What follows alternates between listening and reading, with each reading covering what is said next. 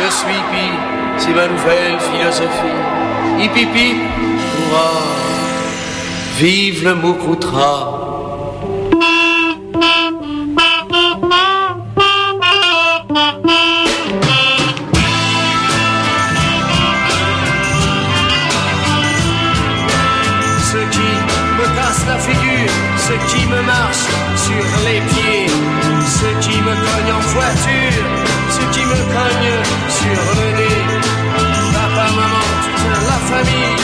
L'église, l'armée et la. Je les aime. vous en plein la vue sur la relève. Du 5 au 23 avril, au Rialto, La Tulipe, Lion d'Or, Gymnase, Divan Orange et au Mai. 15 soirées exaltantes où originalité, nouveauté et découverte sont au menu de cette manifestation printanière unique. Ici Isabelle Blais, porte-parole du 16e Festival Vue sur la relève, commandité par l'Auto-Québec en collaboration avec Québecor. Venez découvrir 38 nouveaux spectacles. Des créateurs de toutes les disciplines des arts de la scène vous en mettront plein la vue sur la relève. C'est un rendez-vous. Information vue sur la relève.com. Le Théâtre Point vous invite à venir assister à leur pièce, une comédie satirique du nom de Cabaret Neige Noire. Ce spectacle vous fera vivre une gamme d'émotions aussi déstabilisantes que désopilantes. Les représentations se dérouleront les 6, 7, 8 et 9 avril à 20h ou encore le 9 avril à 14h au Théâtre Sainte-Catherine. Les billets sont en vente au modique coût de 5 auprès des membres de la troupe et à la porte. Si vous voulez vous procurer des billets, écrivez au théâtre.point à commercial gmail.com ou trouvez-les sur le facebook.com baroblique théâtre.point. Les productions Nuit d'Afrique présentent la cinquième édition des Silidor de la musique du monde. Les Silidor, les premières distinctions musicales qui soulignent le talent des artistes de la musique du monde. Jusqu'au 28 avril, tous les mardis et mercredis au Club Balatou dans le cadre des concerts gratuits, le public est invité à voter pour son artiste coup de cœur. Venez découvrir et appuyer plus de 200 artistes originaires de 20 pays différents ainsi qu'une extraordinaire diversité musicale. Pour plus d'informations, consultez le www.festivalnuitdafrique.com. Les Silidor, le prix du public qui fait grandir le monde.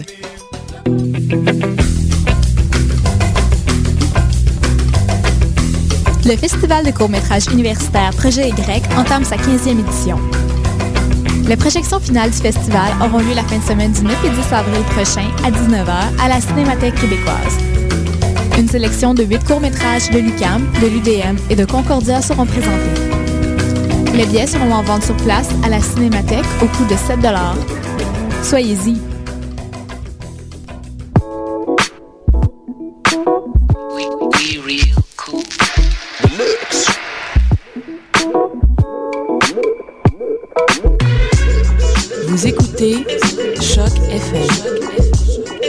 L'alternative urbaine.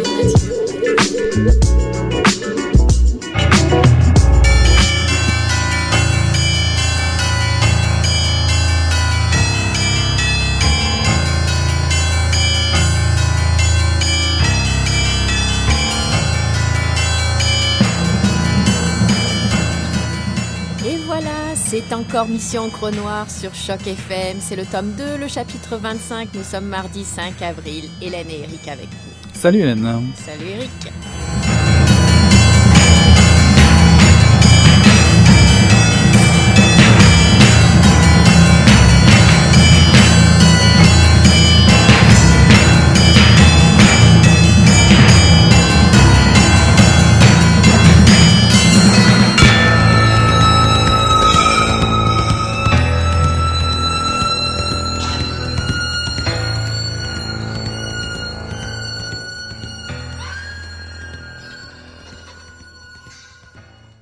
Ce fut à la mi-juillet que Serena libéra l'aigle de son bloc et partit vers l'ouest jusqu'à la crête de Fork Ridge, où Galloway et son équipe travaillaient sur la pente la plus proche.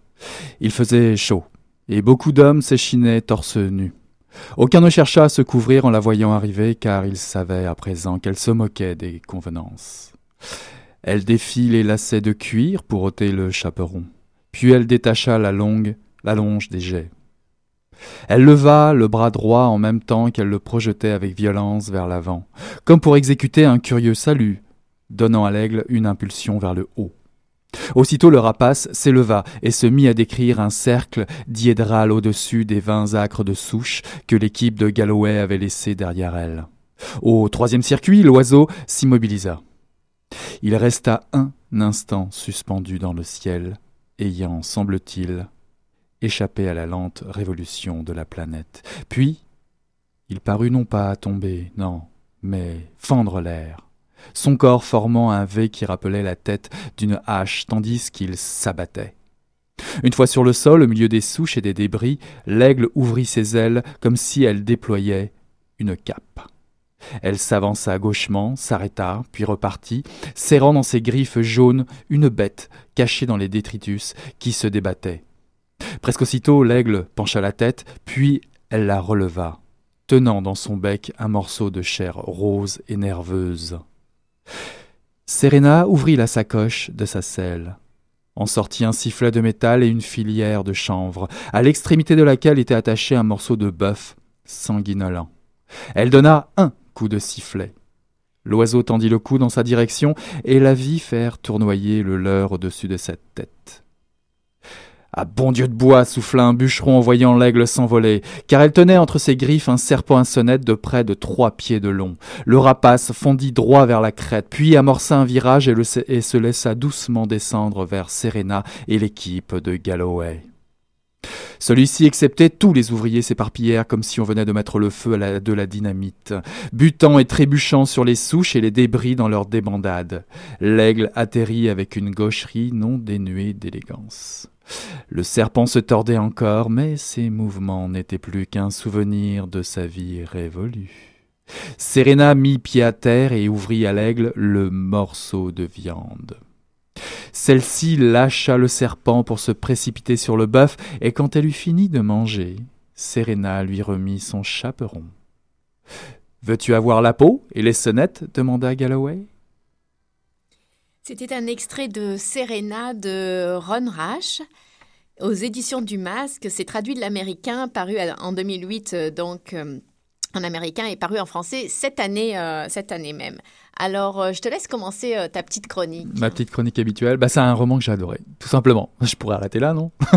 En tout cas, Serena, c'est la rencontre d'un grand portraitiste et d'un contexte, historique très riche. je pourrais même dire que c'est un tournant dans l'histoire de ce bout des USA en fait. À peine, ouais, je pourrais à peine mentir en disant ça. Et parce qu'il y a des personnages hors pair dans cette histoire. Euh, nous sommes dans les Rocky Mountains euh, de la Caroline du Nord dans les années 29, 30. Euh, Ron Rash, l'auteur, a traduit efficacement la tonalité de l'époque, le langage et les attitudes.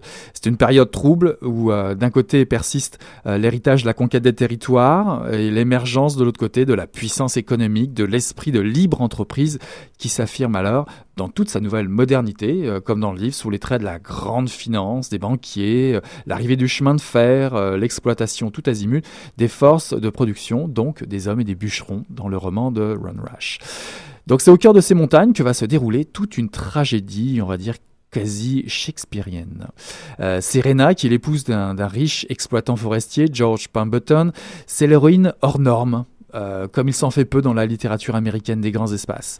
Euh, les, ces deux prédateurs, George et Serena, sont prêts à tout d'ailleurs pour faire fructifier leur investissement.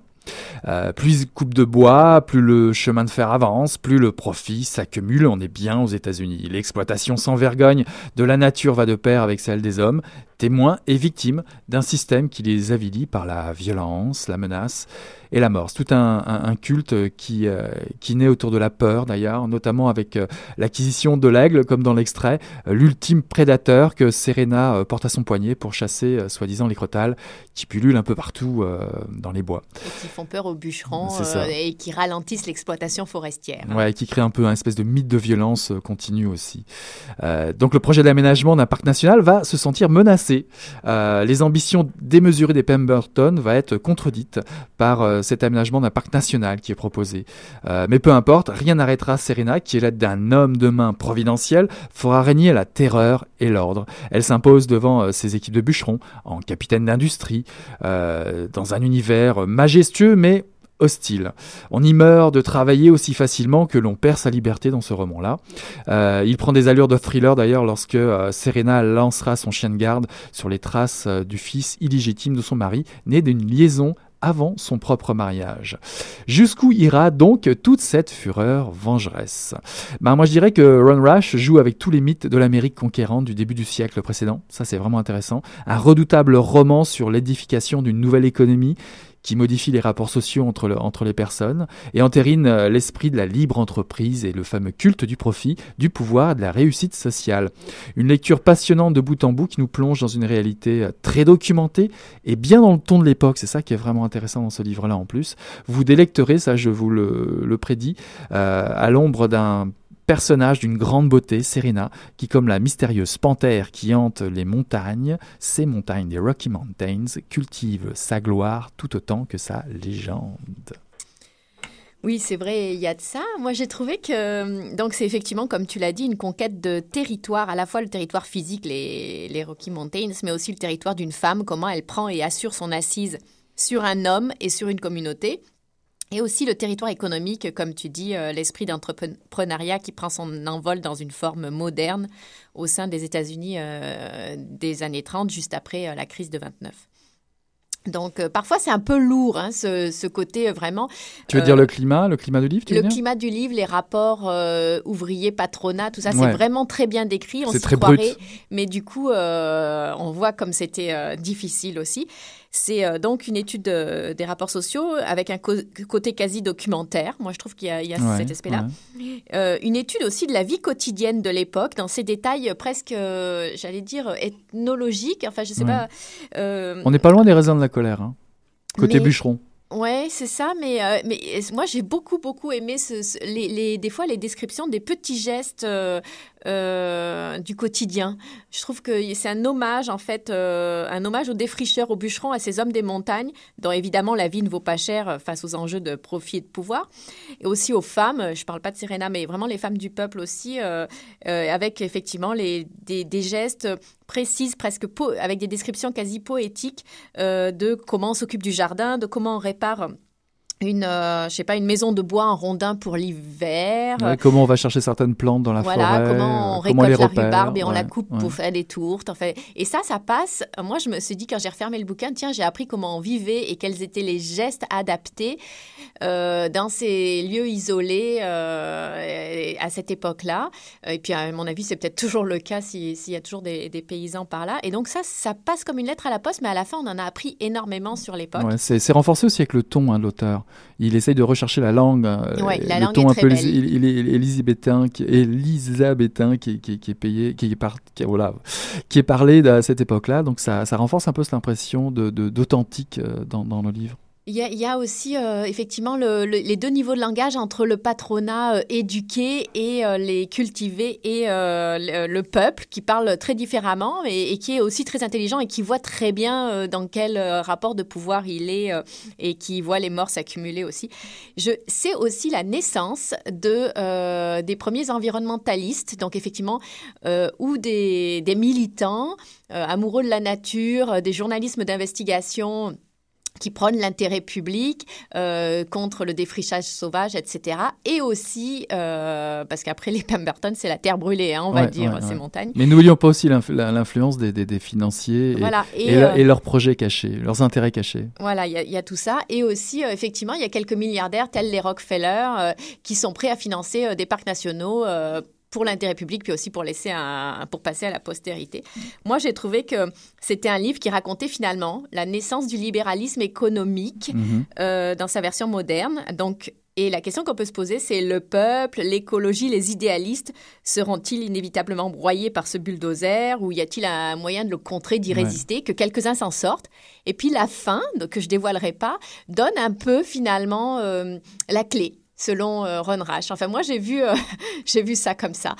Donc, euh, sans oublier que tout ça, tout ça n'empêche pas non plus le, le récit, enfin le, la puissance du récit, l'histoire qui se raconte, qui est, qui est oui, passionnante et qui avance des personnages et une histoire forte, une intrigue, un polar, hein, quasiment un polar social en fait. Et il y a vraiment, on s'attache, on a envie de savoir ce qu'il va dire. Oups, voilà. Pour rester dans le ton, on va écouter Joe Rice. Excusez-moi.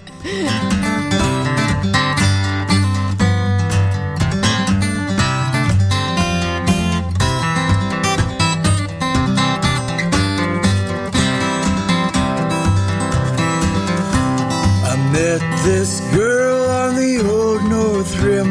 She came to me in a bottle of gin. Both sat down then we drank a for her good deeds, yes, she did thank. Sat right down to a fire in the cold, talked about all of them stories of old.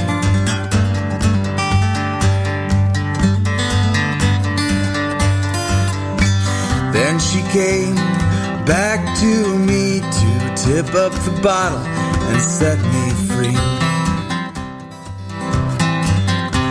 The story of walking C'était donc Joe Grass qui est parti comme ça d'un coup. Euh, c'était son titre euh, North Rum Song qui était bien dans le ton. Excuse-moi d'avoir un peu coupé, c'est parti un peu tout seul. Bon, alors on va passer de toute façon euh, à l'ouverture vers d'autres œuvres et on commence par les livres. Je te laisse aller avec ton premier roman, La frontière, je crois.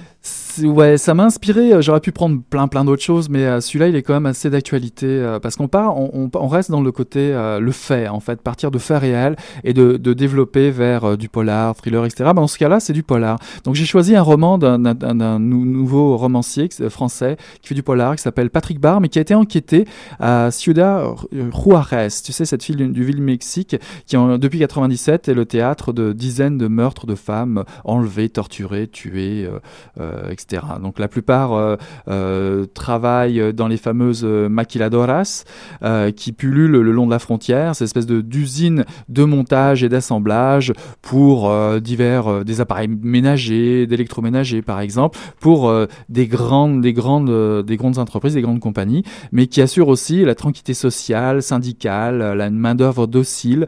C'est le théâtre d'opérations de, de, de, meurtres assez, assez macabres.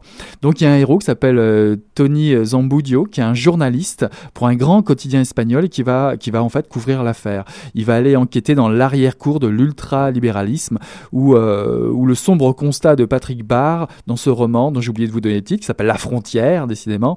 Euh, donc Patrick Barr euh, qui, euh, qui déclare en fait une, guerre ouverte contre ce crime économique contre l'humanité, comme il, comme il le cite dans, le, dans son livre. C'est une justesse de ton dans ce livre-là, je trouve, travail minutieux de documentation qu'il a fait avant le roman d'ailleurs, parce qu'il a fait des reportages dans la ville autour des, des, meurtres qui ont pour la plupart n'ont pas été élucidés depuis. Et il a tout remis. C'est pas dans le cadre du trafic de drogue. Non, non, bah, ça en fait partie, mais il y a aussi autre chose autour de ça. Il n'y a pas que ça. Il y a euh, un système de justice euh, très corrompu, etc. La pression des États-Unis autour. Donc, il y, a, tout un ensemble. Il n'y a pas un seul meurtre, il y en a beaucoup plus. Donc, euh, c'est dans ce, dans ce roman, ce polar, il, réunit un peu tout ça sous la forme d'un récit. C'est paru chez Seuil en 2002, une œuvre, une œuvre très forte qui marque les esprits. Alors moi, j'ai pensé euh, au livre Des vivants et des morts de Gérard Mordilla, qui a été écrit, euh, si je me rappelle bien, en 2005. Parce que comme Serena, c'est aussi une grande fresque sociale et un polar autour des rapports sociaux. Et euh, là, en l'occurrence, c'est dans, une actualité beaucoup plus récente en France, mais c'est la faillite orchestrée pour des raisons financières et de profit immédiat des actionnaires d'une usine de, plasturgie dans le nord de la France. Donc, peu importe pour les actionnaires le chômage et la désolation dans la petite ville. En tout cas, l'auteur euh, s'attache à faire le portrait de quelques ouvriers euh, et familles, de la vie quotidienne, des dialogues et des amitiés. Et euh, donc, le portrait d'une communauté locale qui compte peu face aux intérêts des quelques-uns. Ça tourne au polar, on s'attache aux personnages et à leur façon de réagir face à tout ça, à ce qui leur arrive. Et pour avoir suivi l'actualité économique des difficultés financières d'entreprises euh, avec leurs éventuelles tentatives de sauvetage ou en tout cas le marketing autour de ça, regardez, on fait ce qu'on peut, mais c'est impossible de les sauver, ces entreprises. Dans une région française, je peux dire que c'est à la fois très réaliste tout en étant vraiment une réelle fiction qui emporte. Donc évidemment, c'est assez révoltant puisque ce genre d'histoire est courante autour de nous, même si on préfère l'oublier. Et donc la façon dont c'est traité, ça m'a rappelé Serena, même si c'est une époque totalement différente et plus du tout le même type d'industrie. Euh, on a une usine euh, à côté des bûcherons et d'un côté une usine, de l'autre côté l'industrie forestière euh, du début du, du 19e siècle, euh, du, 18, euh, du début du 20e siècle aux États-Unis. Rien à voir, mais c'est dans le même type de, de livre, genre grand roman populaire. Moi, à côté de Patrick Barr et de sa frontière, La Frontière, je rappelle le titre chez Seuil, euh, au niveau du, cinéma, ben, ça m'a tout de suite fait penser euh, à Sur les quais, On the Waterfront de Elia Kazan, euh, ce film de l'année, enfin sorti sur les écrans en 1954, avec le fameux Marlon Brando, qui joue le, rôle d'un jeune docker, Tony Malloy, ancien boxeur, qui est manipulé par son frère avocat du syndicat euh, des dockers dirigé par Friendly. À l'origine du, il est d'ailleurs ce, jeune docker, euh, Tony Malloy, est à l'origine du meurtre d'un homme qui voulait dénoncer les méthodes euh, mafieuses de Friendly. Et euh, Tony, d'ailleurs, euh, va, va, va, prendre conscience de, de l'injustice qui règne et, et, se rebeller contre le puissant syndicat. C'est un immense chef-d'œuvre, hein, ça c'est clair, de référence, autant que les, les raisins de la colère, qui aborde la réalité sociale des années 50, la construction de l'esprit de solidarité entre les dockers, malgré la, la pression de la violence, la description réaliste de, de, la loi du milieu aussi. On retrouve, on retrouve euh, des grands acteurs, notamment, bah, je le disais tout à l'heure, Marlon Brando, jeune, à son meilleur, euh, pour un parcours initiatique euh, de grande intensité. Mais tu vois, j'ai même hésité éventuellement à, choisir aussi La bête humaine avec Gabin, le milieu des chemins de fer. tu vois, il y, avait beaucoup d'exemples au niveau cinéma. Ouais, ouais. Alors, euh, toujours pour rester du côté euh, des films, euh, moi j'ai pensé au documentaire L'erreur boréale, évidemment que tout le monde connaît au Québec, enfin on a souvent entendu parler, du chanteur et réalisateur Richard Desjardins. C'est la version documentaire québécoise et actualisée de Serena, finalement, ce roman. Donc c'est un film choc, on le sait, qui avait été fait pour dénoncer et faire bouger les choses concernant l'exploitation irraisonnée d'une ressource naturelle majeure au Québec la forêt boréale, mise à mal euh, par les coupables blancs, comme on les appelle. Les coupables sont évidemment à la fois les forestières avides de profit euh, et, euh, au vu, enfin qui ont, une courte vue finalement, mais aussi l'État puisque cela se passe sur des territoires tout à fait publics. Celui-ci, l'État, le gouvernement n'est pas plus capable que le privé de regarder à moyen et long terme et brade cette richesse collective. Donc le documentaire date de 99. Je voudrais dire quand même que les choses ont changé et qu'il a effectivement créé une onde de choc qui a permis de faire prendre conscience et réagir. Et euh, l'exploitation est, sans doute aujourd'hui beaucoup mieux contrôlée.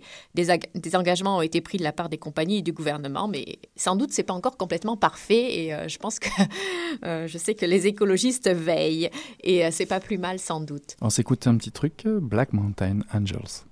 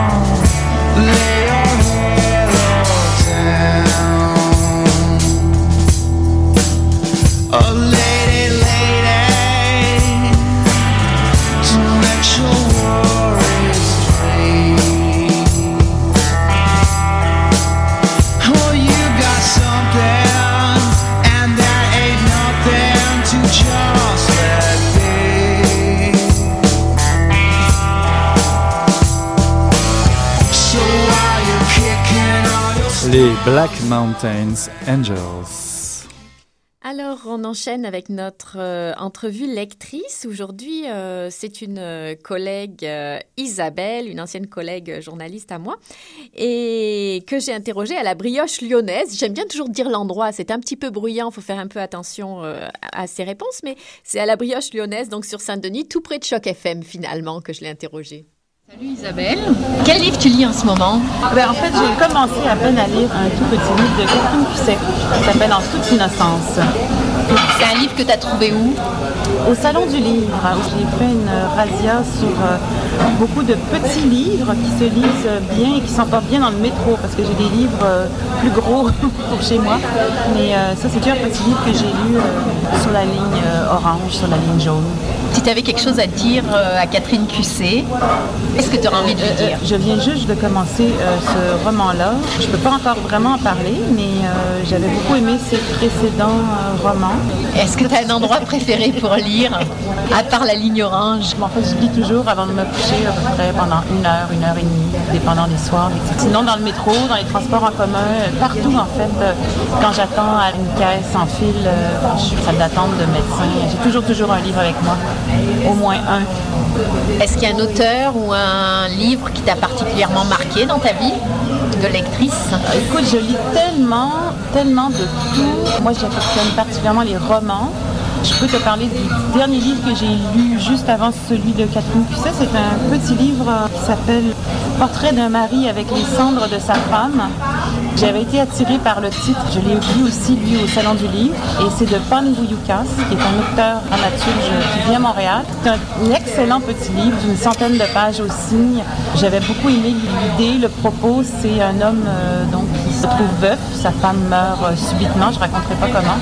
Et elle, dans ses dernières volontés, euh, lui demande de déposer ses cendres. euh, Elle a été le plus heureuse.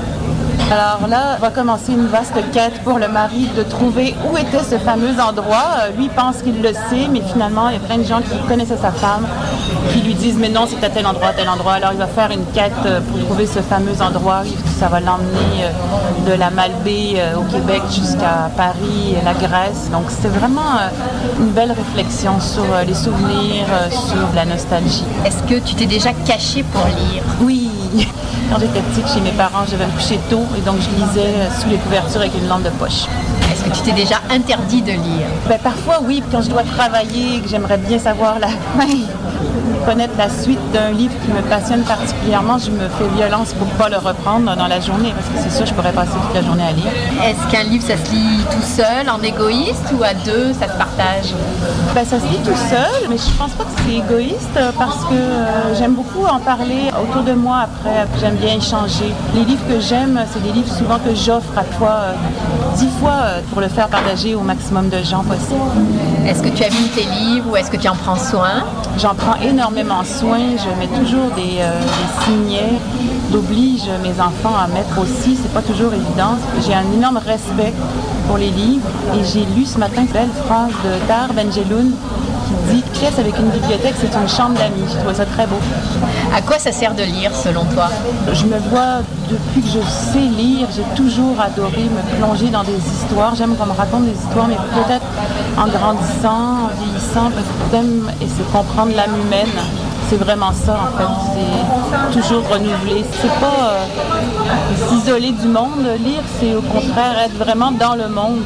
Beaucoup de gens pensent qu'on ne vit pas quand on lit. Moi, je pense qu'on vit très intensément quand on lit. Parce qu'on arrive à s'approcher de plus en plus de l'humain et de ce qu'on est finalement tous. Combien tu peux passer de jours sans lire? Aucun. Aucun, impossible. Être plus présent dans la lecture, dans le monde à travers la lecture. Bon. Oui, et puis euh, une, euh, une pièce avec une bibliothèque, euh, c'est une chambre d'amis. Ouais, signé vraiment- Tahar Benjeloun, c'est ça? Ouais, c'est ça. La semaine prochaine, euh, on recevra en direct euh, un invité de passage à Montréal, un auteur. Un grand voyageur Voilà, c'est ça. Donc, euh, qui nous on- fera passer d'un continent à l'autre, voire même euh, dans les Caraïbes à un moment donné. en tout cas, euh, surprise, surprise, Surprise, comme disent les surprise. collègues de dans ta bulle. C'est ça, mais toujours le plaisir de vous retrouver le mardi, Mission Encre Noire à 18h30. Merci beaucoup Hélène. La semaine prochaine, Eric. Ciao, bye.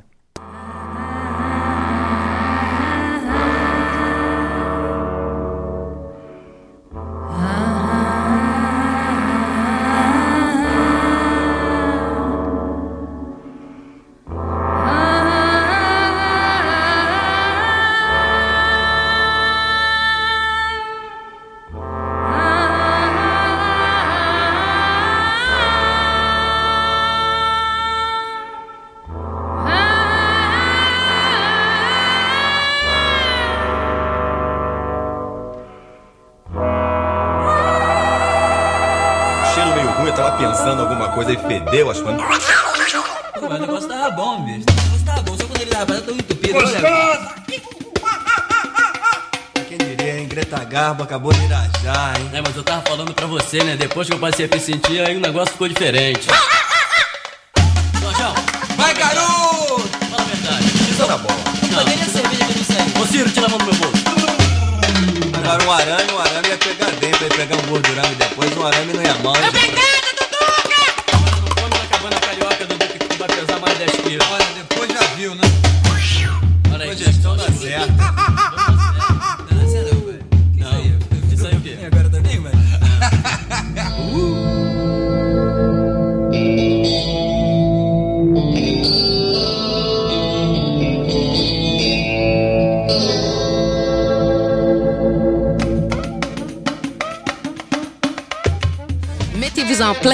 sur la relève. Du 5 au 23 avril, au Rialto, La Tulipe, Lion d'Or, Gymnase, Divan Orange et au Mai. 15 soirées exaltantes où originalité, nouveautés et découvertes sont au menu de cette manifestation printanière unique. Ici Isabelle Blais, porte-parole du 16e Festival Vue sur la relève, commandité par l'Auto-Québec en collaboration avec Québecor.